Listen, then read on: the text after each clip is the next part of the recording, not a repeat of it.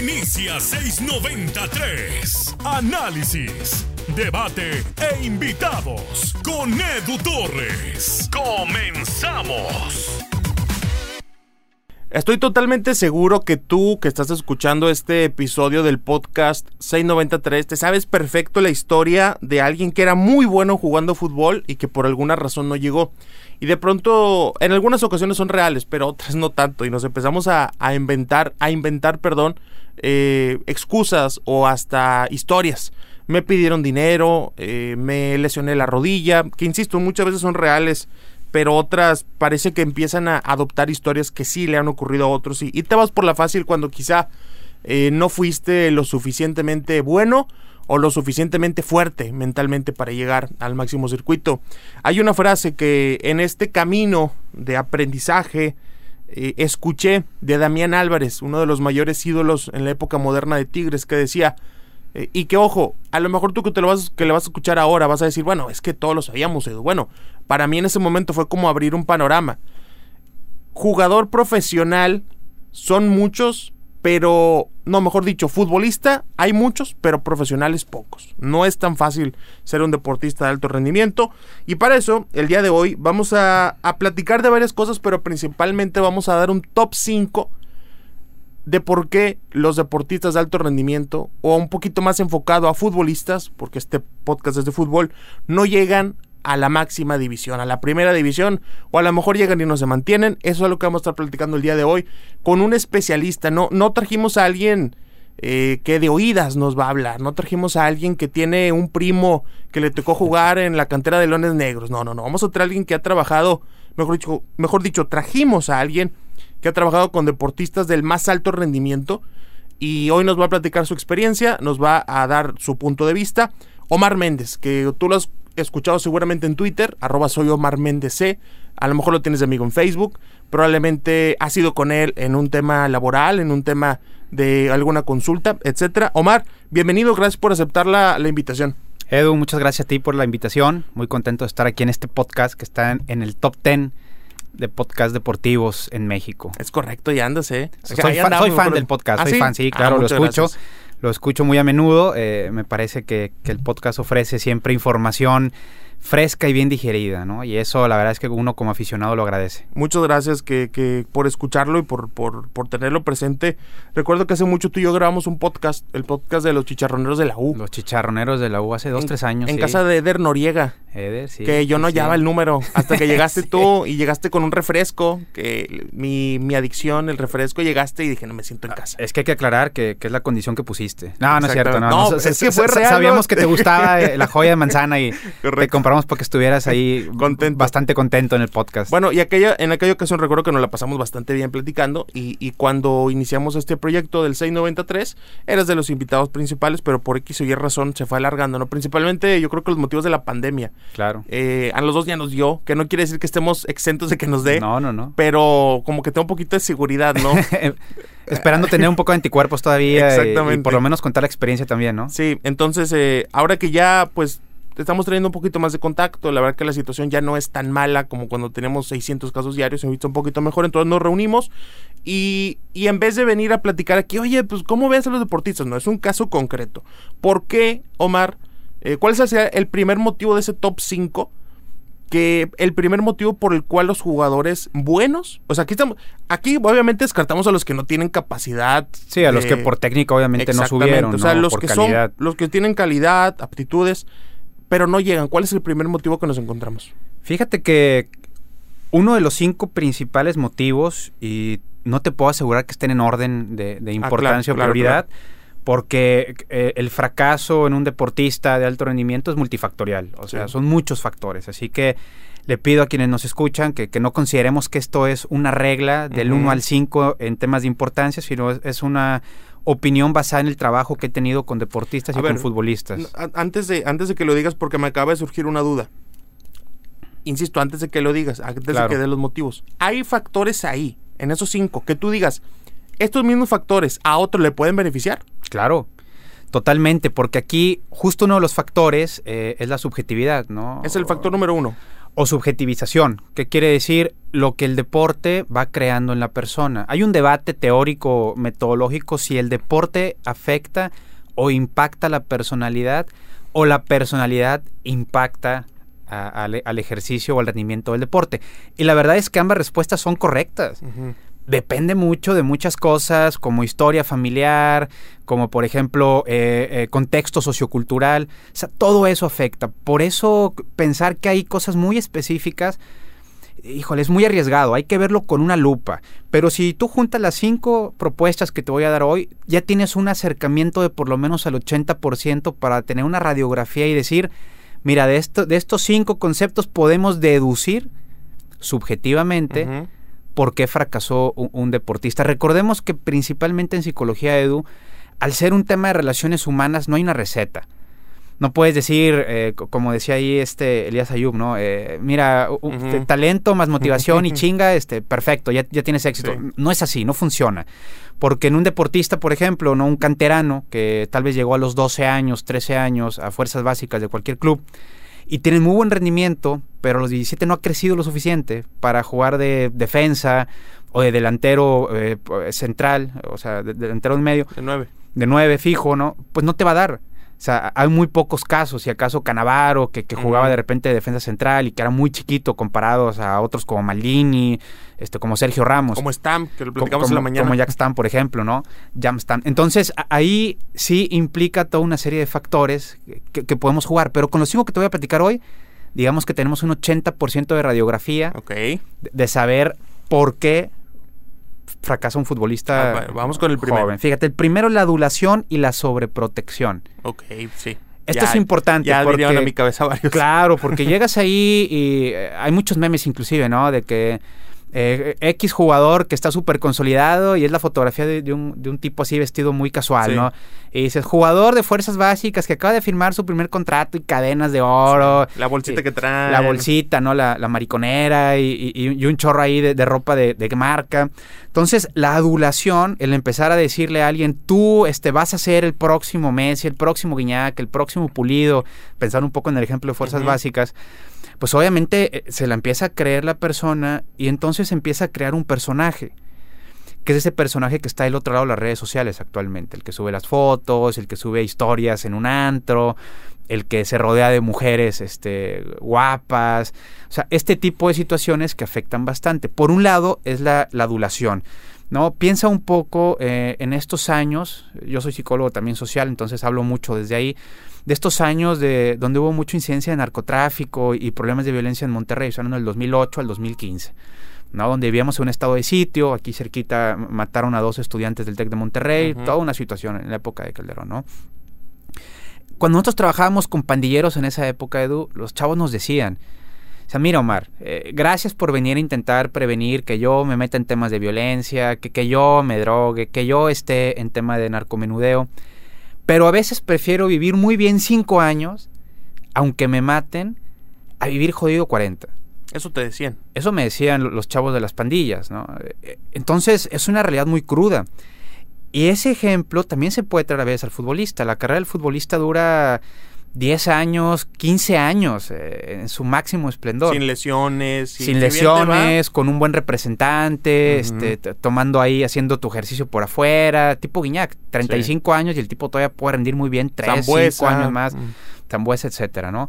Eh, pero muchos futbolistas jóvenes eh, traen esa idea de decir, oye, pues mira, si puedo firmar dos, tres contratos y eso me ayudará a salir de este estado de vulnerabilidad o, de estos problemas socioeconómicos, pues lo voy a hacer. Entonces sí escuchas mucho este discurso, principalmente en jóvenes.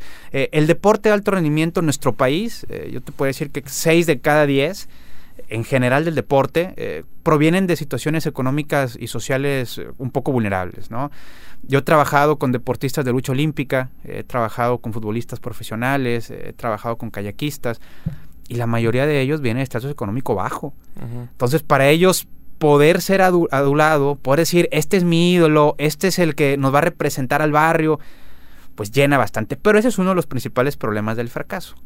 A ver, ahora, eh, cuando, cuando estás mencionando esto, hay una frase, seguramente has escuchado a Roberto Martínez, ¿no? Los podcasts de, Roberto Martínez, los de creativo, cosas y todos esos, que decía que la inteligencia de una persona se puede medir o te puedas dar cuenta dependiendo a qué tan largo plazo piensa sus acciones o toma sus decisiones, ¿no?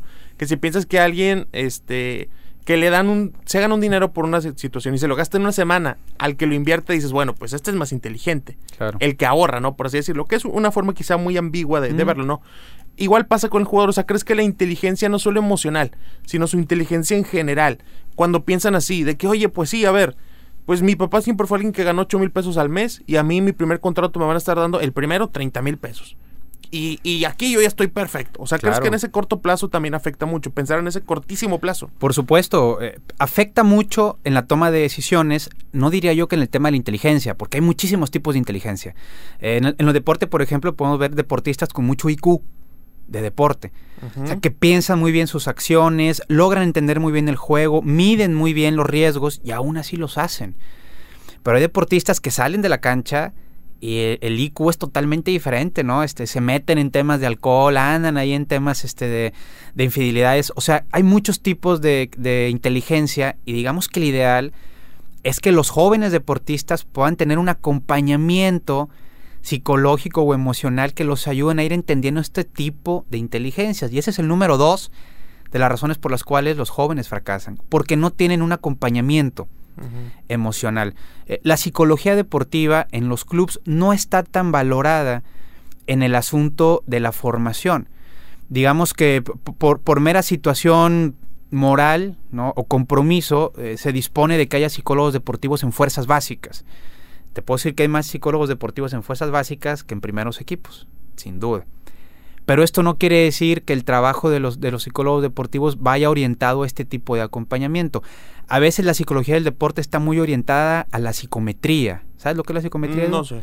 La psicometría que hacen exámenes de eso? La psicometría es medir a una persona a través de test. Ah, y principalmente está orientado al rendimiento. El examen psicométrico que hacen en la. Que hacen en la universidad, por ejemplo, ¿no? Que te ponen el Ceneval y además te hacen el, psicométrico, ¿no? Para entrar a las empresas también te hacen un examen psicométrico para ver pues, que no estés deschavetado, que no tengas rasgos ahí esquizoides, perversos, etcétera. Y en los deportistas está muy presente el acompañamiento de psicometría, pero para la medición del rendimiento. digamos que hay pocos momentos de contemplación donde el deportista puede sentir, o sentarse, perdón, y decir, me siento triste, me siento mal, o sea, estás diciendo que en el deporte todo tiene que ser medido, que no hay un momento donde sabes que me siento frustrado porque no estoy jugando. Exacto, digamos que no hay un espacio para que el, deportista pueda explayar este tipo de cosas y esto nos lleva justamente a la tercer al tercer punto. Ok, vamos, vamos a pararnos tantito en, en ese segundo punto. Porque tú me hablas de que llega, es que a ver, vamos a, estamos hablando del tema del alto rendimiento de los jugadores, sí. pero lo podemos pasar fácilmente al día a día de una persona normal, que no es que el futbolista sea normal, pero sí tiene una profesión totalmente distinta en donde te pagan por, jugar, ¿no? Una persona que eh, trabaja en una, en una empresa, en una industria, porque, por ejemplo, hace cuando eh, el Morro García, Santiago García, un futbolista argentino, decidió quitarse la vida, decidió detener su, su, vida. y decían, es que uno tiene que voltear a ver la salud mental de los jugadores también. O sea, pues que no de los jugadores, de los enfermeros, de los albañiles, de los arquitectos, todos tenemos que voltear a ver la, la, salud mental, no nada más de los deportistas. ¿Cómo te afecta a ti como persona, Omar, no expresar las cosas que te están pasando? ¿Cómo te afecta en tu rendimiento, en tu toma de decisiones, en tu sueño, en tus hábitos alimenticios? ¿Cómo te llega a afectar el no expresarte, el no tener esa parte contemplativa de decirle a alguien me siento así? La afectación es tremenda. Mira, e, en psicología tenemos una frase cliché, pero que es muy cierta. Y es que lo que tú callas, el cuerpo lo habla. Ok. Eh, de aquí podemos partir a enfermedades psicosomáticas, ¿no? que, es un poco más del lado emocional o patológico, pero en los deportistas, por ejemplo, eh, hay, un término que se llama eh, estrés muscular o estrés óseo, ¿no? que, son lesiones en el que el, hueso o las articulaciones o los músculos se estresan. Si, nos vamos a la, a la, génesis o a la etimología de la palabra estrés, que es anglosajona, pues tiene que ver con una tensión. Entonces, casi cualquier contractura está asociada al estrés muscular. Pero si nos vamos al contexto social del estrés, quisiera decir que hay un proceso interno en este caso del músculo o de las articulaciones, pero que también representa eh, algo que esté sucediendo en la, en la parte mental o emocional del deportista, que termina por estresar y termina por incapacitar al cuerpo. Entonces, hay muchas lesiones que están asociadas a, deportistas que, por ejemplo, pasaron, no sé, te puedo poner el ejemplo, el Chino Celarayán en alguno de estos eh, torneos, que de repente se la pasaba en la banca cinco o seis partidos, el público lo coreaba, que entrara, hacían presión al técnico, por fin lo metían y o no rendía o se lesionaba. Entonces dice, ah, qué mala suerte, ¿cómo es que no aprovechan que, que estar ahí? Bueno, pues es que emocionalmente también juega mucho. Y hay muy poco rango para que los deportistas puedan hablar de cómo se sienten. Y ese es un gran problema. Regularmente lo que le tenemos que decir al deportista es qué necesitamos de él, pero no cómo se siente. Y uno de los grandes descubrimientos que yo he tenido en la clínica trabajando con deportistas de alto rendimiento es darles un lugar, primero que vacíen su historia personal, vacíen las expectativas que han tenido, vacíen todo lo qué te que refieres con vaciar? O sea, que lo expresen. Que lo hablen hasta el cansancio. ¿Has visto la serie de Billions? No. Es una serie donde una persona se dedica a las inversiones. Sí, se dedica a las inversiones, billonario, ¿no? En, El nombre en español y tienen, es una empresa donde, donde no tienen un sueldo, o sea, ganas lo que, lo que vas reinvirtiendo. claro y tienen uno de los personajes principales como que la persona que realmente maneja mentalmente la empresa, por decirlo de alguna manera, es la psicóloga. La que todos van ahí, se expresan, antes de un evento importante van ahí, hablan, y es un espacio totalmente hecho para eso, ¿no? Y, la persona está ahí 24 horas. ¿Tú sabes de algún equipo del fútbol mexicano que tenga algo así? No.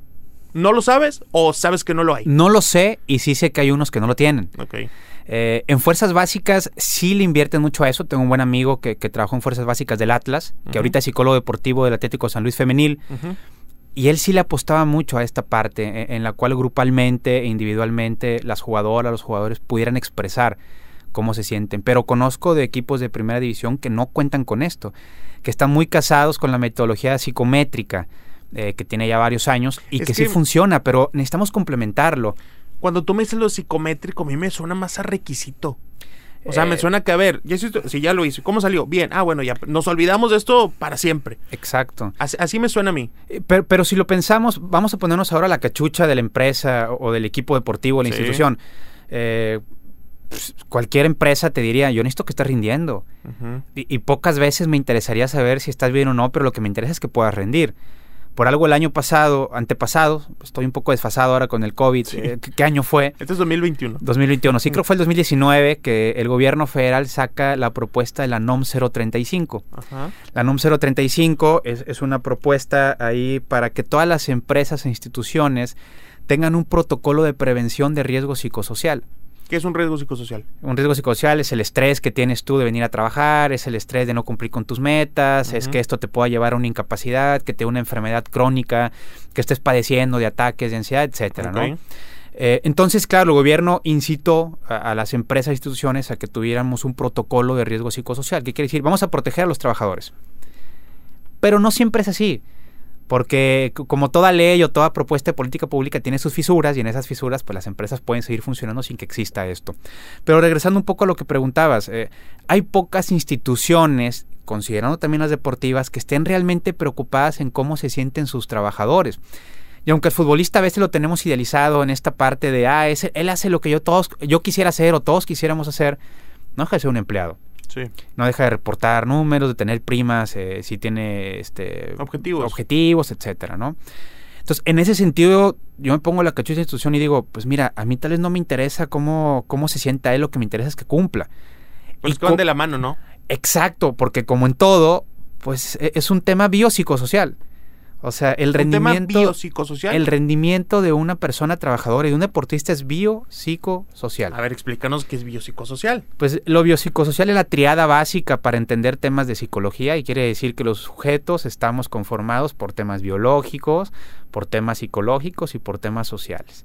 Y si tú no le inviertes a poder ir escuchando cómo están esa triada o esos tres conceptos convergiendo en común, puede que alguno de esos se desate y lleve al fracaso al deportista. Aquí teníamos eh, este jugador, el Necaxa, que sonó mucho para... Brian Fernández. Para, para Tigres, Brian Fernández, ¿no? Decían, buenísimo jugador.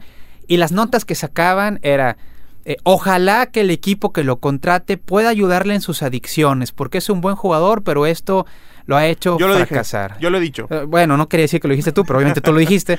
Este, y, claro, es un punto en el que dices, sí, ahí hay un señalamiento a decir, ya nos dimos cuenta que este güey es buenísimo, pero que la parte social pues está muy, muy, muy mala. Y cuando escucha la historia de Brian, dices, no, pues sí, vengo desde en las villas, ¿no? Como se les llama en Argentina.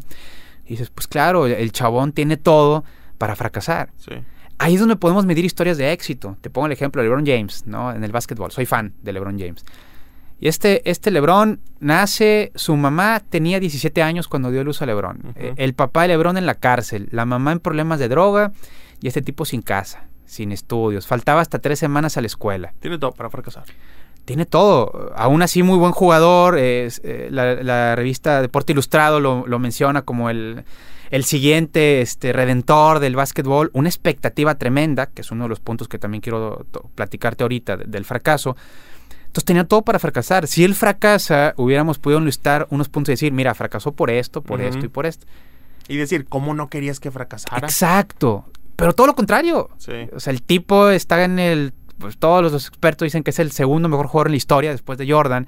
Crea una fundación para ayudar a, niños de la calle en, Cleveland, en Ohio, donde, donde él nació, en Akron. Y entonces él utiliza esta palabra de moda en los deportistas que es resiliencia, ¿no? Y se convierte en un agente de cambio. Y entonces él pasa de ser alguien vulnerable a tener una agencia de cambio y a provocar un cambio positivo en su comunidad. Ese es el idealista o el ideal de cualquier deportista profesional que utilice el dinero y el poder para ayudar a los demás. Pero este tipo de cosas no suelen pasar en, deportistas, principalmente en México, porque en México muchas de las condiciones sociales están puestas para el fracaso. O sea, están hechos para que no te vaya bien. A ti, a mí y a los deportistas. Pero considerando más que los deportistas juegan un papel de ideal. Hace 20, 30 años, a, un joven de 12 años, por ahí te decía que quería ser político. ¿Por qué? ¿Por qué lo decían? ¿Por lo que veían? ¿Por lo que se pues Porque trabajar en la función pública antes era una chulada. Este, no había redes sociales que te estuvieran quemando, podías hacer uso del poder, ganabas bien, te podías hacer güey ahí un rato, este, mucha burocracia, pero era un ideal. Ahorita lo que escuchas en, chicos, en niños de 8 años, quiero ser youtuber. O quiero ser este streamer, ¿no? Este, TikToker. TikToker o, ser streamer de videojuegos. Porque la tendencia para allá, ¿no? Va en el asunto de decir, oye, pues se me da hablar, tengo teléfonos y cámaras a mi alcance. la luz de aro. La luz del aro que me cuesta X pesos en Amazon, que llega al día siguiente. O sea, todo está muy al alcance, ¿no?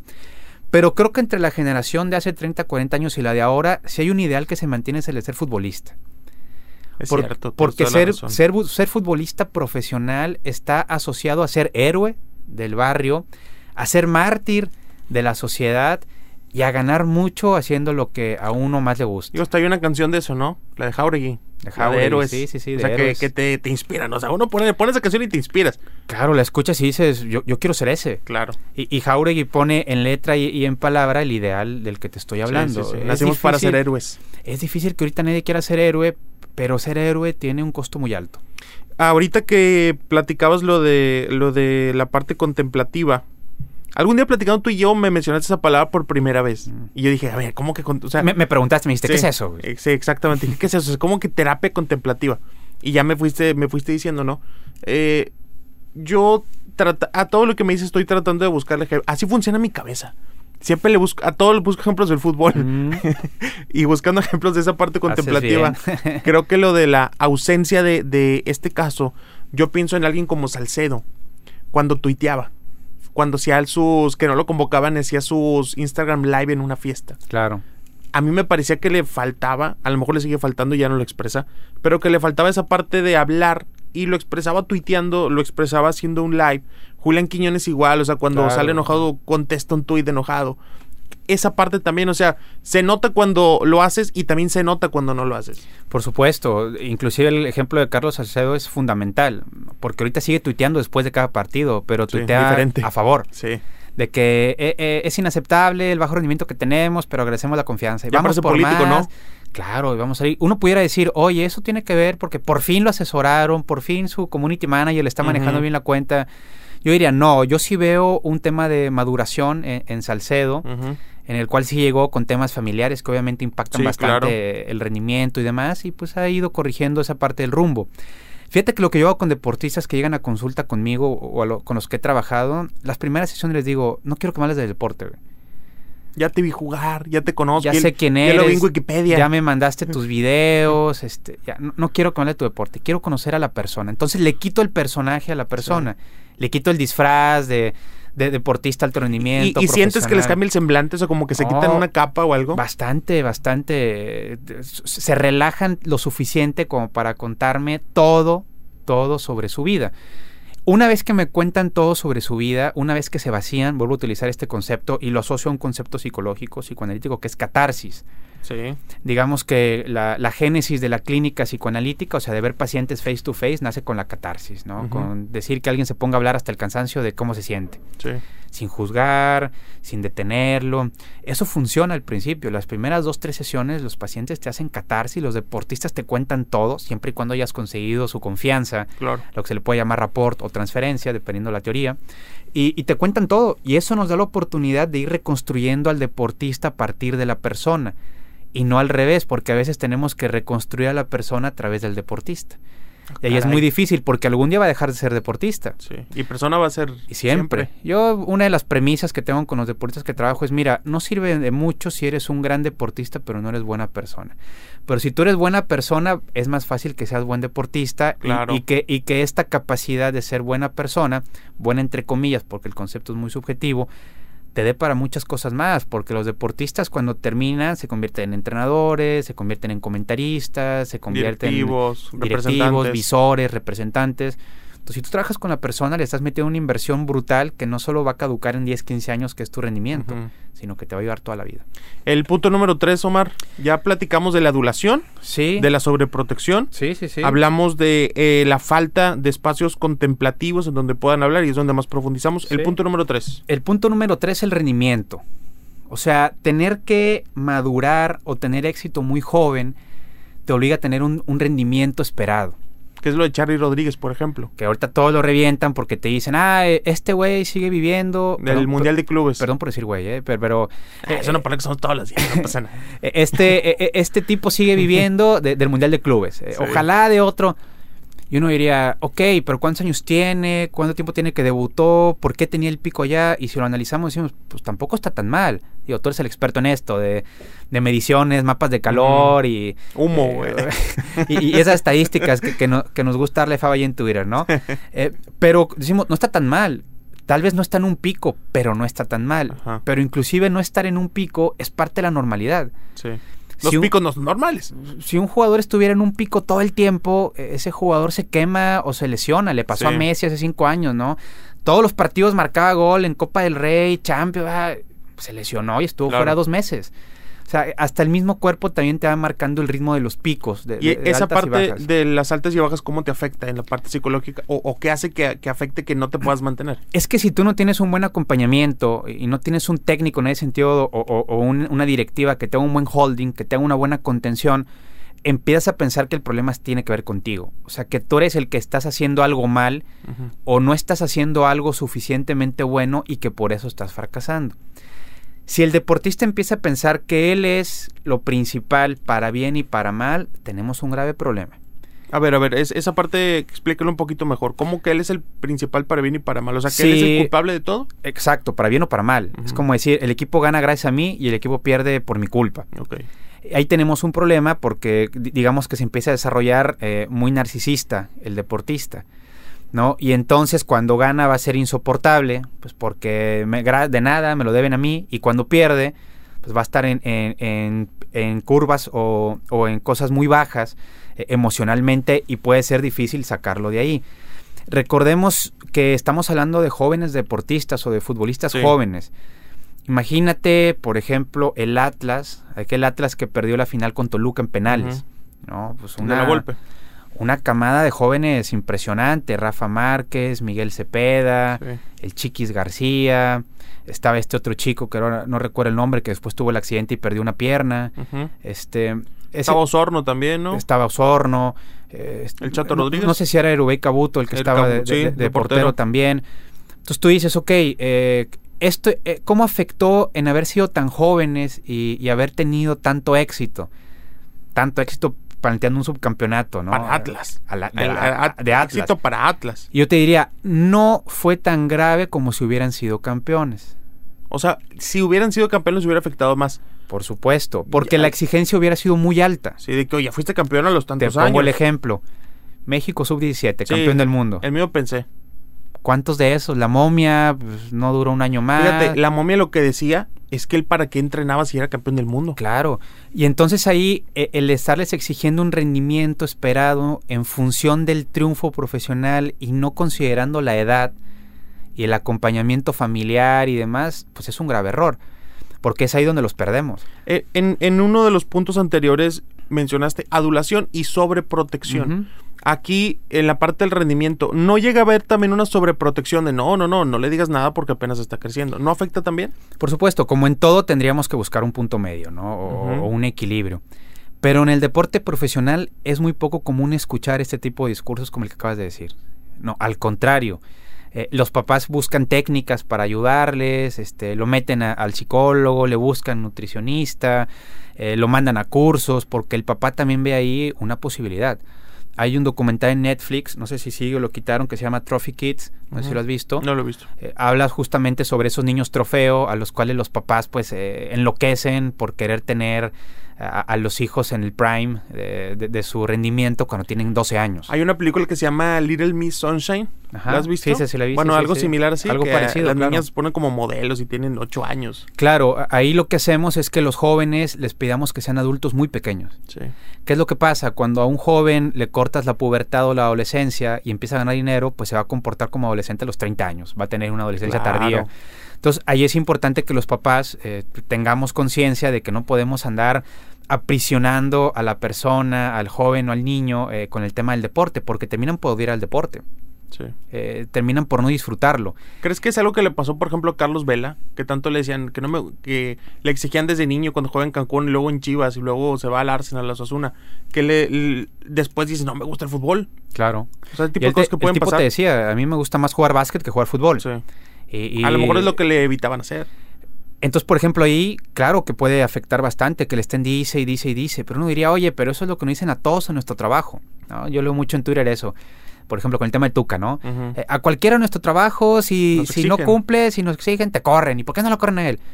Tú dices, o sea, sí, sí tienes un punto, eh, pero no somos iguales. Y tenemos que partir de ahí. El futbolista es privilegiado. El director técnico es privilegiado. Él anda en un Ferrari, tú andas en, Uber o, en un coche que no es del año. En el 211 York.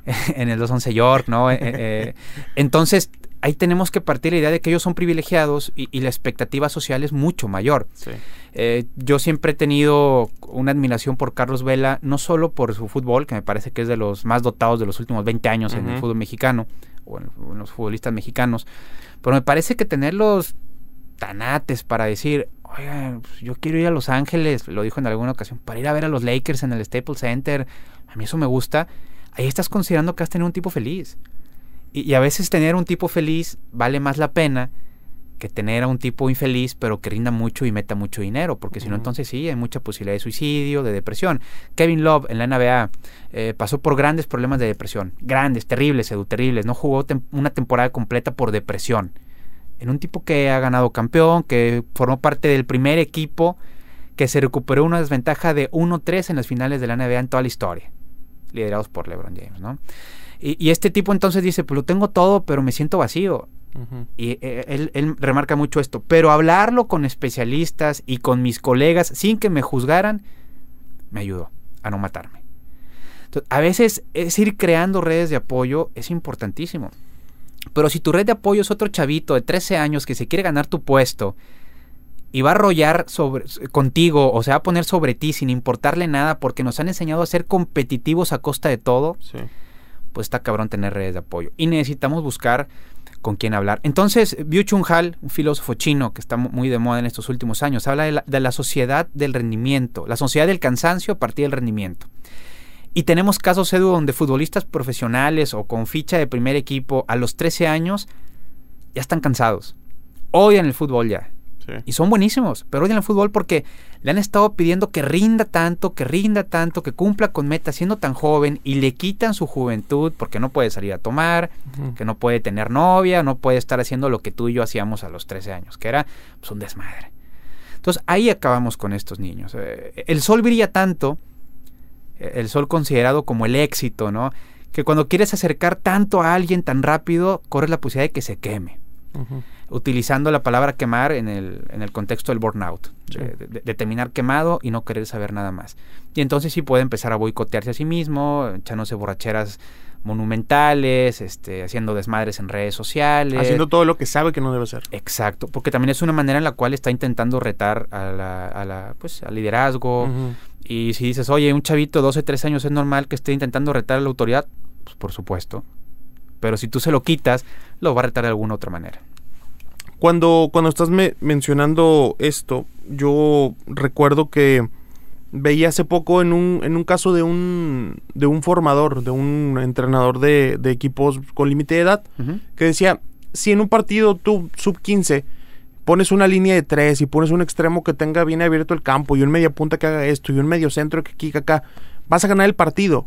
Pero pues a lo mejor tú lateral izquierdo nunca tocó la pelota. Claro. Al, en sub 15, a lo mejor tú, tu, tu media punta nunca tiró ni una vez a gol, pero ganaste el partido, tú como entrenador te sirvió. Eso es importante también en la parte del desarrollo del jugador, hacerlo sentir importante, ¿no? O sea, hoy te hablabas de que ni, ni sentirte que por mí ganaron ni por mí eh, perdieron, claro. pero hacerte sentir importante en etapas donde el fútbol todavía lo tienes que disfrutar.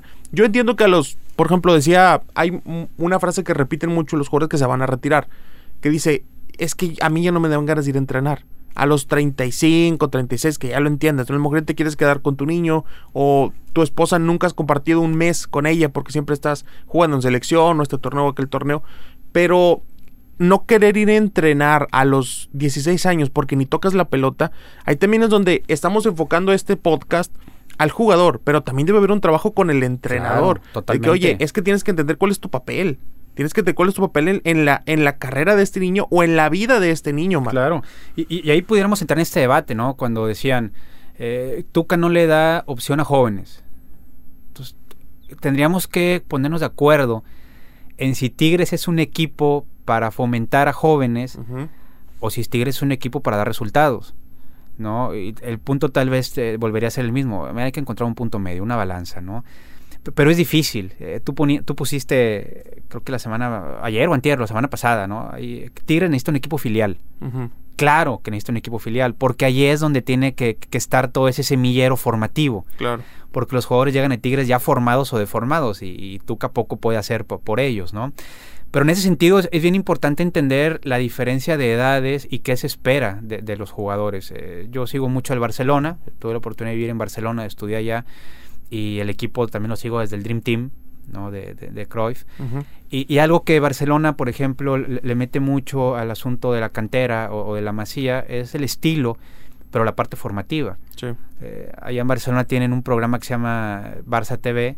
Y ahí te, van platicando historias y todo esto. Yo compré los DVDs de eso. Allá, está en televisión abierta, entonces yo también lo veía muy, muy seguido.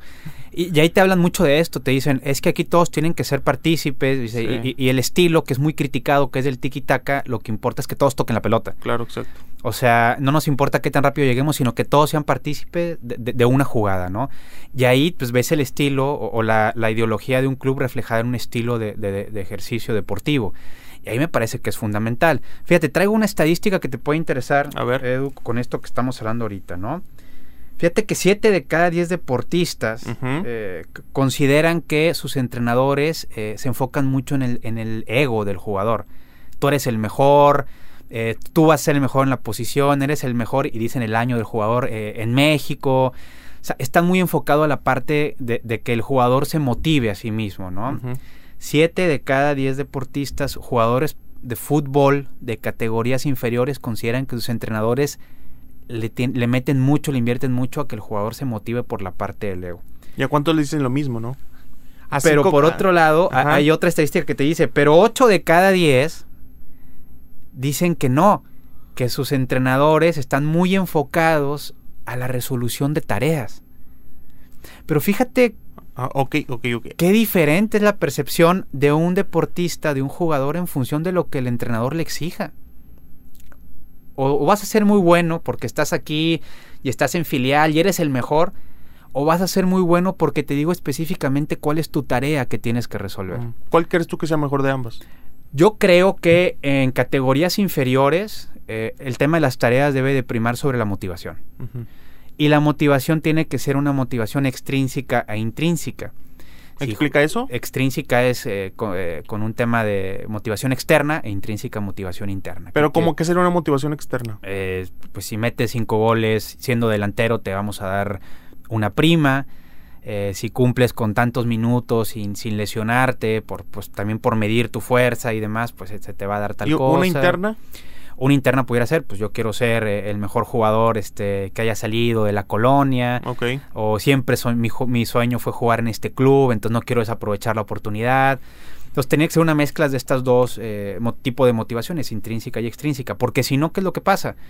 Pues el jugador solo se somete a lo que el entrenador pide de él y le está diciendo y diciendo. Y cuando le quitan al entrenador, que es algo muy común también en, en equipos, pues ya no da. ¿No? Que dices, ah, este entrenador apoyaba mucho a los jóvenes, se fue ese entrenador y a nadie más le dio oportunidad a este.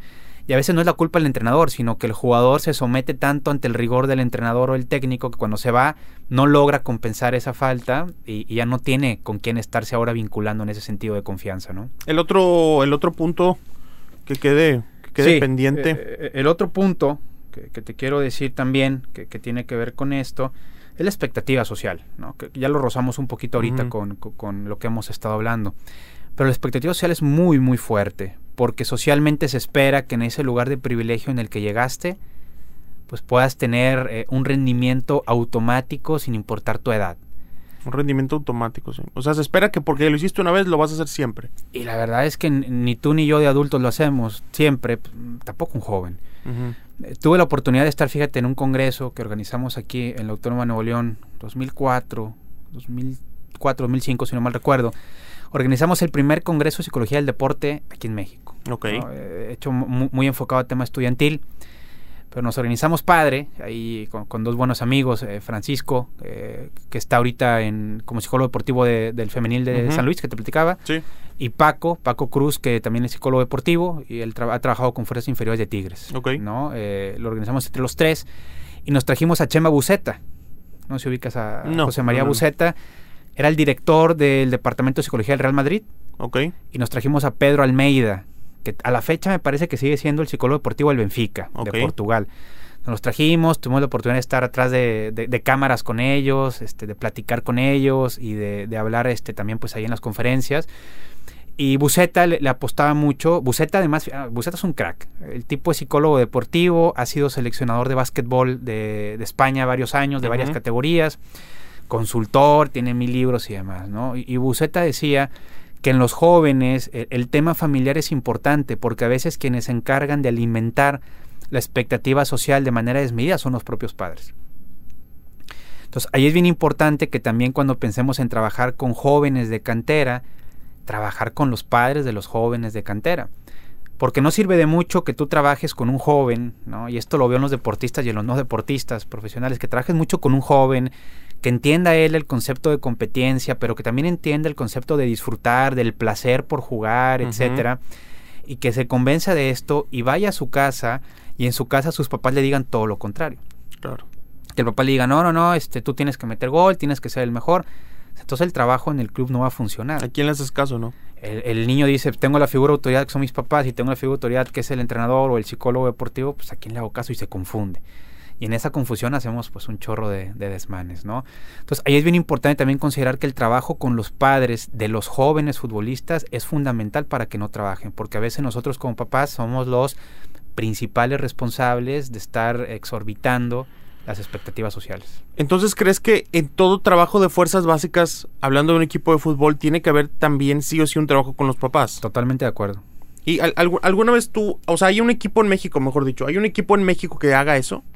En fuerzas básicas, Tigres, por ejemplo, sí le ha invertido a este tipo de situaciones. Hablar con los papás también. Tienen muy involucrados a los papás, muy involucrados a los padres de fuerzas básicas, de, muy niños en este tramo en el cual el, jovencito de 13, 14, 15 años que ya se sube más independiente, vaya a subir al primer equipo, regularmente ello no hay un proceso de acompañamiento.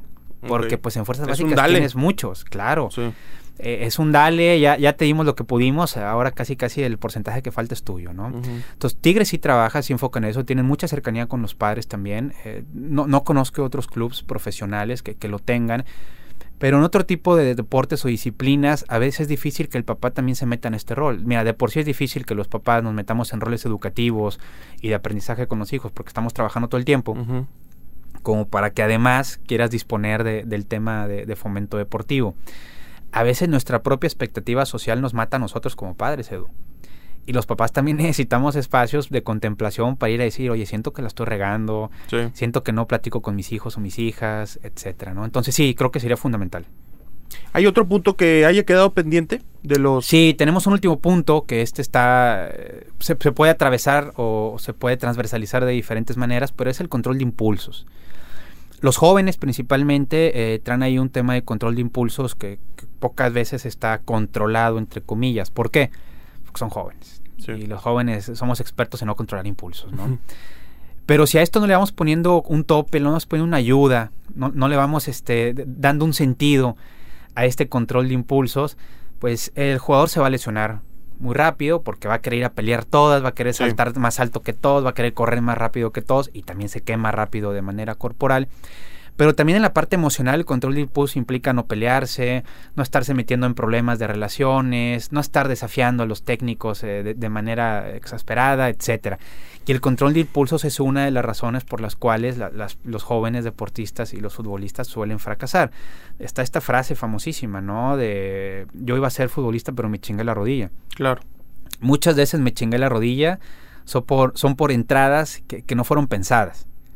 O sea, mm, es, por querer correr más rápido, por querer entrenar tres horas más para ser el mejor de manera muy rápida. Y ese es un tema de impulsos. O sea, el impulso te domina y quieres hacer todo rápido, todo bien, eh, lo más que se pueda aprovechar y termina también por quemarse. Y las lesiones están muy asociadas a ese tipo de situaciones también. Que es, o sea, por ejemplo, cuando, cuando me estás hablando de esto, de los esfuerzos excesivos, por decirlo de alguna manera, me acuerdo de lo que decías ahorita del estrés muscular. O sea, son cosas que pueden ir de la mano, ¿no? Que estás tan enfocado, tan metido que termina afectándote también físicamente esa presión que tienes de tu entrenador, del equipo, porque también, eh, por ejemplo, creo que eh, en algunos equipos... El, podcast está enfocado a llegar y mantenerse en la primera división siendo joven. Hay veces que llegas y tus primeros dos partidos te va muy bien y después te sobreexiges, te estás teniendo esa clase de impulsos que te empiezas a ganar una tarjeta amarilla totalmente absurda. Necesaria. Y, y la, por ejemplo, las tarjetas amarillas cuestan al futbolista. Bueno, depende del club. En Pachuca, por ejemplo, hacen pagar a todos los jugadores, desde el, el que ya gane eh, algo, eh, eh, un salario, paga, absolutamente todos. Entonces son cosas que te van afectando, no quise saber. Por mi mismo estilo, pues acabo de perder 20 mil pesos. lo, que me, lo que me gané de la prima por ser titular se me fue en una tarjeta amarilla totalmente absurda. Claro. Por esa clase de impulsos, ¿no? Por supuesto. Hay muy poco control de impulsos ahí. Insisto que es normal en los jóvenes pero hay que acompañarles en este proceso. Ahora imagínate que haces una amarilla o una roja, sales y tu entrenador te cagotea. Pues entonces no solo ahora tienes un problema con el control de impulso, sino que sientes que te están eh, señalando de manera injustificada, porque es muy difícil que un joven futbolista te diga, sí, sí, yo merecía esa amarilla, sí, yo merecía hacer, no, te van a decir, mister, mister, profesor, no, no, no es exagerado, es muy rigorista porque también están en búsqueda de, la justicia. Los jóvenes tienen un sentido de justicia fuertísimo. Por eso si sienten que entrenaron mejor que la estrella, pero no lo ponen porque no son estrellas, se van a sentir que están siendo señalados de manera injusta. Entonces van a empezar a enojarse y se empieza a hacer todo un bucle infinito ahí de repente. Fíjate este dato, en el 2015 sacaron un estudio, Edu, que uno de cada tres deportistas, o sea, un treinta y tantos por ciento de los deportistas de 12 a 14 años en España, se quemaban. Cuando les preguntaron por qué, hablaban de expectativas, hablaban también de, necesidades, hablaban de que ya no tenían vida, que querían tener amigos. Entonces, ser un deportista de alto rendimiento tan joven tiene un costo muy caro, que no todos están dispuestos a pagar. Los papás regularmente están dispuestos a sacrificar la vida familiar con tal de ese futbolista profesional en potencia. ¿Por qué? Porque siente que nos va a sacar de pobres, ¿no? Y por eso insisto que en Latinoamérica estamos muy dados al fracaso de los jóvenes deportistas porque se les considera dentro de este heroísmo. Sí. Eh, ello nos va a sacar de esta condición de vulnerabilidad, ¿no? Hay una frase muy, bueno, la de tú vas a sacar de pobre. Que dicen a veces los papás hasta en tono de broma. Claro. O algunos, me ha tocado escucharlo también de representantes. Me han dicho a mí, oye, es que mira, fíjate, traigo este jugador que está en tal equipo y este nos va a sacar de pobres. Y dije, sí, pues, o sea, la, presión que le está dando al futbolista fuertísima. Y yo te diría lo mismo de hace rato. ¿Para qué nos importa que nos saquemos de jóvenes y vamos a seguir siendo el mismo tipo de personas? Claro. mejor trabajemos a nuestra persona y seando pobres o no, pues vamos a poder salir adelante. A veces es difícil que el, deportista entienda esto, ¿no? que entienda que hay que trabajar primero. Actualmente he trabajado los últimos dos años con peleadores de MMA de, manera profesional. Y el primer día que llegó uno ahí a consulta conmigo me decía, oh no, vengo porque me cuesta trabajo este, ganar de manera mundial, ¿no? Él es campeón nacional y en el mundial a veces falla, ¿no? Dice, quiero que me ayudes. Y yo le dije, ok, primera edición le digo, ¿y qué pensarías del hecho de que la próxima pelea que tengas no busquemos que ganes? Que busquemos que tengas un buen rendimiento. Recuerdo que me abrió los ojos y me dijo, no, pero ¿cómo? Si yo soy campeón tengo que ganar y lo que yo quiero, y para eso vengo y que tú me ayudes, quiero ser campeón y ganar siempre y primer lugar. Pues alterándose, se podría decir. ¿Asustado? Asustadísimo. Porque toda la vida le han dicho, gana, gana, gana, gana, gana. Sorprendido de que el psicólogo le dijera, ¿qué pensarías de esto? Pero sorprendido, Edu, ¿eh? Y yo le decía, ok, te lo vuelvo a decir con todo respeto. Quisiera que la próxima pelea que tengas... Eh, ¿Temiste por tu integridad? ¿Se alteró no, tanto? No, no, no. no, no, Aparte ahí tengo cerca un cuchillo. no, pero, pero yo le, le decía, ok, quiero pensar que te puedo convencer de que tu próxima pelea vas a trabajar en función de tu rendimiento, no, no del triunfo. Es que no le estaba diciendo que perdiera. No, no, no. Y después se lo expliqué. Yo, yo dejé que se enojara un poco porque quería confrontarlo para irle rompiendo este estigma que traen todos los deportistas de ganar, ganar, ganar, ganar, ¿no? Y, y entonces le dije, yo quiero que tu buen rendimiento te lleve al triunfo, pero que el triunfo no te lleve un mal rendimiento. Claro. Por, presión. O sea, no ganar como sea. Exacto, sino que ganes y que ganes o pierdas y te sientas que tuviste un buen prime, un buen rendimiento, ¿no? Un buen performance, perdón. Y, y, como que sí le costó trabajo entenderlo, ¿no? Eh, peleó después, ganó. Y le dije, ¿cómo te sentiste? Me dice, no, pues sí, me enfoqué ahí en el, en el rendimiento, fue muy bien, dominó, ni se despeinó. Es muy bueno, muy bueno este tipo, ¿no? Pero cambiar ese chip a los deportistas es bien difícil. Es muy difícil. Aquí te estoy hablando de, un caso de deporte individual, que es Jiu-Jitsu, ¿no? Pero imagínate cambiarle a 15, a 14, a 17. Y le cambias a dos. Tienes dos manzanas sanas ahora, pero tienes 13 manzanas que siguen pensando que ganar es lo único, ¿no? Claro. Porque así nos enseñaron. Y creo que el problema con los jóvenes de, de, de que ganarse lo único es que se les va el placer. Y entonces sí ven eh, al deporte como un trabajo en el que hay que ir ahí a trabajar en horarios de oficina y cumplir con metas y se les olvida el placer. Y uno de los privilegios que tiene ser un, deportista alto rendimiento profesional es que ahí sí estás haciendo lo que más te gusta, ahí sí hay un placer de por medio. Si a un jugador a los 13 años ya le anestesiamos ese placer por estarle exigiendo que cumpla, híjole, va a ser una persona difícil de recuperar en un futuro. Para terminar este podcast, Omar, de más de 50 minutos, gracias a todas las personas que nos están escuchando ahorita. Gracias, gracias. A la gente que les tocó algún tren, porque me mandan muchas fotos así, quedo, me tocó el tren de Churubusco, pero estoy escuchando el podcast, o a la gente que está en Spotify, en Google Podcast, gracias a todos por estar por estar aquí escuchando una plática que estoy totalmente seguro. Fíjate, yo yo últimamente tengo como un concepto en la cabeza que este podcast quiero que terminen que cuando lo cuando terminen de escucharlo, acaben con algo distinto, con un conocimiento distinto o al menos una forma diferente de ver las cosas. Yo creo que este podcast a mucha gente le va a abrir un poquito el panorama y quisiera terminar con las siguientes dos preguntas. Claro. Muchas veces yo le he dicho a jugadores profesionales, a entrenadores profesionales de la máxima división, te voy a decir, de Uruguay, de Colombia, de Argentina, de México, de MLS, eh, ¿qué le dirías tú a un futbolista que está en un proceso de crecimiento para que llegue y se mantenga en primera división? Igual a futbolista le he dicho, ¿qué le dirías tú por, por hacer un conocimiento personal, ¿no? Para tratar de irse como Guardiola, ¿no? El ladrón de ideas que tanto le han dicho. Preguntándole a un psicólogo que se ha enfocado una gran parte de su carrera en lo deportivo también, ¿tú qué le dirías o qué le aconsejarías a un futbolista eh, para que lleve su proceso? Eh, ¿Cuál crees que sea el consejo más importante que puedas dar? Fíjate que voy a introducir una broma aquí, ¿no? Cuando a veces los amigos me dicen, oye, me está pasando esto, ¿qué me recomiendas? Mi recomendación principal es ve a terapia. Sí.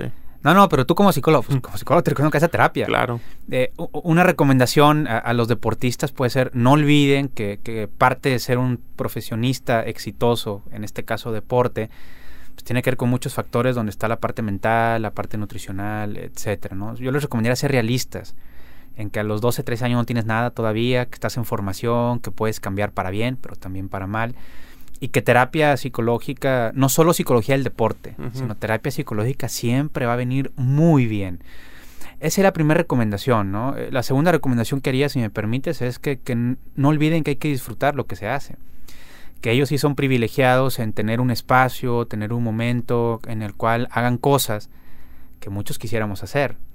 yo, fui, yo fui deportista de alto rendimiento por muchos años, jugué en la selección de Oaxaca de básquet, jugué aquí en Tigres, y a veces me decían, oye, este, ¿y te hubiera gustado jugar en Fuerza Regia? Mira, muy utópico, ¿no? Porque si no funcionan las cosas en México como si fuera NBA.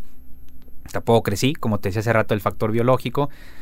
Pero no sé si, si me gustaría o me hubiera gustado a mí, por ejemplo, eh, ir a entrenar por obligación. Claro. O ir a jugar por obligación que por diversión. Entonces creo que ahí hay como una línea muy delgada. Yo lo recomendaría a los deportistas jóvenes. No olvides que tienes que disfrutarlo. Vas a pasar ratos malos, a veces tendrás que ir sin querer ir, pero siempre buscar la manera de tener un placer a través de, la práctica del fútbol, porque eso es lo que te va a sostener. Tú ves a Nahuel, pongo muchos ejemplos tigre porque soy tigre, ¿no? Pero ves a Nahuel, el tipo disfruta lo que hace, inclusive el tipo agarra, agarra una pelota en el aire y se avienta al césped sin necesidad. Pero lo, lo ves y ese tipo disfruta. Sí, claro. Disfruta ser héroe y villano. Él se autodenomina artista, ¿no? Es un artista. Eh, sí, sí, así tiene su bio, ¿no? En Twitter. y, ese lo disfruta. Y, disfrutándolo y con su posición que es de portero, puedes ir jugando 5 o 10 años más sin problemas. Guiñac disfruta hacer aspavientos, disfruta competir, gritarle a sus compañeros. A ver, te quiero hacer una pregunta que ya serían tres. Venga. Eh, del fútbol mexicano, ¿tú ves un futbolista que no disfrute? Sí, claro. O sea, que lo veas así, que esa, persona no está disfrutando lo que hace. Eh, Hugo González. Hugo González crees que no lo disfruta. Yo creo, digo, estoy haciendo un juicio. Sí. por lo que te toca ver. Por lo que veo. Porque aunque soy tigre, también he visto partidos rayados. Pero creo que Hugo a veces no disfruta lo que hace. O sea, si, tú ves los errores que tiene Hugo, por ejemplo, son errores que, que se ve que le pesan tremendamente. Sí, claro y, y, y, ves su cara de, frustración de decir, ya la reí otra vez. Eh, y ves, por ejemplo, a Nahuel, que le metieron ya dos goles. No pasa nada. Y, él, pues, hasta se ríe y, sí. y va a le da la mano al delantero. Ahí hay, hay, un disfrute. Y eso tiene que ver con las expectativas. Claro. Hugo tiene mucho que demostrar. Nahuel ya demostró todo. Eh, ahora sí, la última pregunta. Hay una frase que a mí me gusta mucho, que la, la encontré en el fútbol, en los Estudiantes de La Plata, pero la aplico para mi día a día que es a la gloria no se llega por un camino de rosas. Esa frase me encanta. Si tuviera que hacerme un tatuaje sería esa frase, pero mi mamá no me deja. No me deja tatuarme.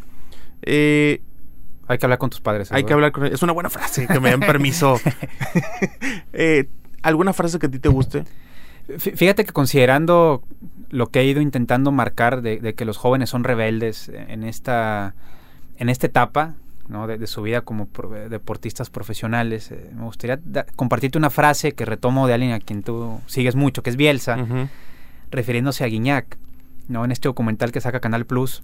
Y, Bielsa dice que, que Guiñac se parece mucho a Marsella. Eh, porque son, son guerreros, eh, son rebeldes. Marsella es una, un puerto en Francia que, que pues tuvo que recibir batallas. ¿Tú has estado ahí, no? Estuve en Marsella, sí, sí, hace siete años, por ahí ocho años. Y, y, remata ahí con una frase que dice, este, convierten la rebeldía en grandeza. Esa es la frase que yo me quiero tatuar, de hecho. Entonces, igual vamos juntos y nos tatuamos dos, nuestras frases. ¿A ti te dejan? Sí, sí, sí. mi, mi, mamá ya no me dice nada. Ahora es mi esposa. No, no, pero tatuado ya estoy. Eh, pero me gusta mucho esa frase porque e, es una idea en la cual eh, te están invitando a que canalices la rebeldía y te hagas grande. Y creo que sí cabe mucho, por ejemplo, en Guiñac, en ese sentido. Guiñac es un tipo rebelde, la gente sigue preguntando por qué nunca lo han expulsado, este, puras amarillas, los hábitos le tienen miedo, pero así es desde el primer día en que llegó. No, es un tipo que se lo ha ganado con campeonatos, él, su personalidad es así. Bueno, tiene una carrera sin rojas. Una carrera sin rojas, ¿no? siempre ha sido así. Entonces me gusta mucho esa frase porque yo diría, los jóvenes no tienen que dejar de ser rebeldes. Este, los jóvenes tienen que seguir siendo jóvenes y eso implica retar a la, a la autoridad, pero hay que ser un poco más inteligentes. Y hay que convertir esa rebeldía en grandeza, como lo han hecho en su caso Michael Jordan, que, que hablaba mucha, mucha basura, trash talk, ¿no? que los árbitros tenían un respeto. Eh, puedes agarrar futbolistas de cualquier época, el mismo Messi, ¿no? Que le lo expulsaron apenas y dijeron cómo es posible. Eh, Cantona. Cantona y pateando un, un, este, aficionado. y diciendo, ¿no? He ganado Champions, he ganado todo, pero el momento más sublime del fútbol es cuando patea este güey, a este sí. ¿no? Y tú dices, ¿cómo es posible? Bueno, ahí, ahí está la rebeldía hecha grandeza. Claro. Porque es un tipo. Entonces. Latan Slatan diciendo yo soy Dios, este, nadie quiere jugar conmigo, Cristiano Ronaldo. O sea, son personas que han sido rebeldes toda la vida, pero han logrado llevarlo a, a una grandeza. Ese sería el reto con los jóvenes. ¿Cómo puedes ser tú que, que sigas siendo rebelde, porque a veces así es tu personalidad, pero que lo puedas convertir en una grandeza? Yo compartiría esa, esa frase porque a veces estigmatizamos mucho a los jóvenes. Como que cálmate, estate quieto, piensa bien las cosas. Cabrón, es un joven, es bien difícil. Se llaman adolescentes porque adolecen, carecen de ese tipo de, criterios.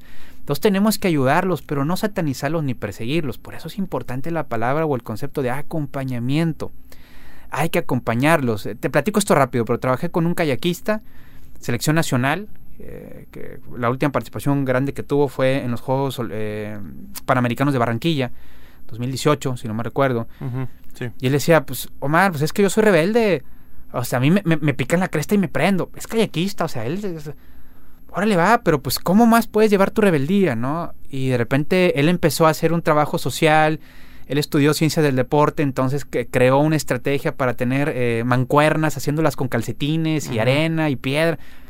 Ahí estaba la rebeldía, la, la rebeldía hecha grandeza, colaborando sí. en su comunidad. Este, enfocada. Enfocada. Entonces, no les quitemos la rebeldía a los jóvenes, acompañémoslos y vayamos orientándolos y vas a tener deportistas de alto rendimiento en su prime, que el prime entre regularmente después de los 24, 25 años, que te van a rendir mucho, porque a veces también el deportista piensa que tiene que tener su prime a los 12, 13, a los 15, no, a los 18, hombre. no va por ahí. Hoy en esta edición del podcast 693 estuvimos con Omar Méndez, psicólogo, eh, nos nos enseñó. O sea, eso fue lo que, lo que tuvimos el día de hoy. Creo que tuvimos una clase donde aprendimos muchas cosas. Yo personalmente aprendí muchas cosas, entendí muchas cosas, aterricé muchas de las cosas que mencionabas, Omar, a ejemplos que algunos son públicos, otros no tanto, otros a mí me ha tocado conocerlos y, y, como que por ahí fui entendiendo muchas circunstancias, muchas razones. Omar, gracias por haber aceptado la invitación. ¿Cómo te encuentra la gente a ti en redes sociales para que puedan seguirte, puedan seguir escuchando esta clase de, de, gracias, de conceptos? Edu. Gracias a ti por la invitación. Eh, estoy en Facebook como arroba soy Omar Méndez. Uh -huh. Así me encuentras en Facebook. Tengo ahí una fanpage que de hecho por recomendación tuya la abrí. Uh -huh, y uh -huh. ahí subo comentarios. Escribo una columna cada 15 días para el periódico El Horizonte. Okay. Donde hablamos ahí de temas de psicología. A veces de temas de otro tipo de cosas, pero los camuflajeamos como si fuera psicología. y en Twitter también, eh, arroba soy Omar Méndez. Eh, ahí estamos compartiendo eh, algunas cosas. La verdad es que el Twitter y, y, el, y esta fanpage, donde sí comparto ideas y reflexiones y demás, a veces termina siendo muy personal en el sentido de, de, de, contar situaciones muy específicas, pero bueno, soy de la idea de que también esta parte personal es política, ¿no? Y claro. contar parte de tu vida, pues también cambia la manera en la que las personas ven las cosas. De hecho, me recuerdo mucho de tu ejemplo con tus primeros podcasts, que te sentabas ahí en, en, las banquitas de un Soriana sí. y hacías tu podcast y eso me sigue retomando para yo también animarme a hacer el mío, ¿no? Sí. Entonces esas historias de vida también me parece que son importantes. Oye, y desde hoy te hago la invitación para otro podcast, ¿eh? Traigo un tema ahí. Buenísimo. Que es el retiro del futbolista. Perfecto. ¿Te gusta? Puestísimo. Sí, sí, me encanta la idea. Bien, pues gracias por haber escuchado, gracias por haber estado aquí, Omar, gracias, gracias a, a, la producción, gracias a Hugo Reyes. Eh, nos escuchamos a la próxima. Yo soy Edu Torres. Gracias. Esto fue 693. No te pierdas nuestra próxima edición. Comparte en tus redes sociales.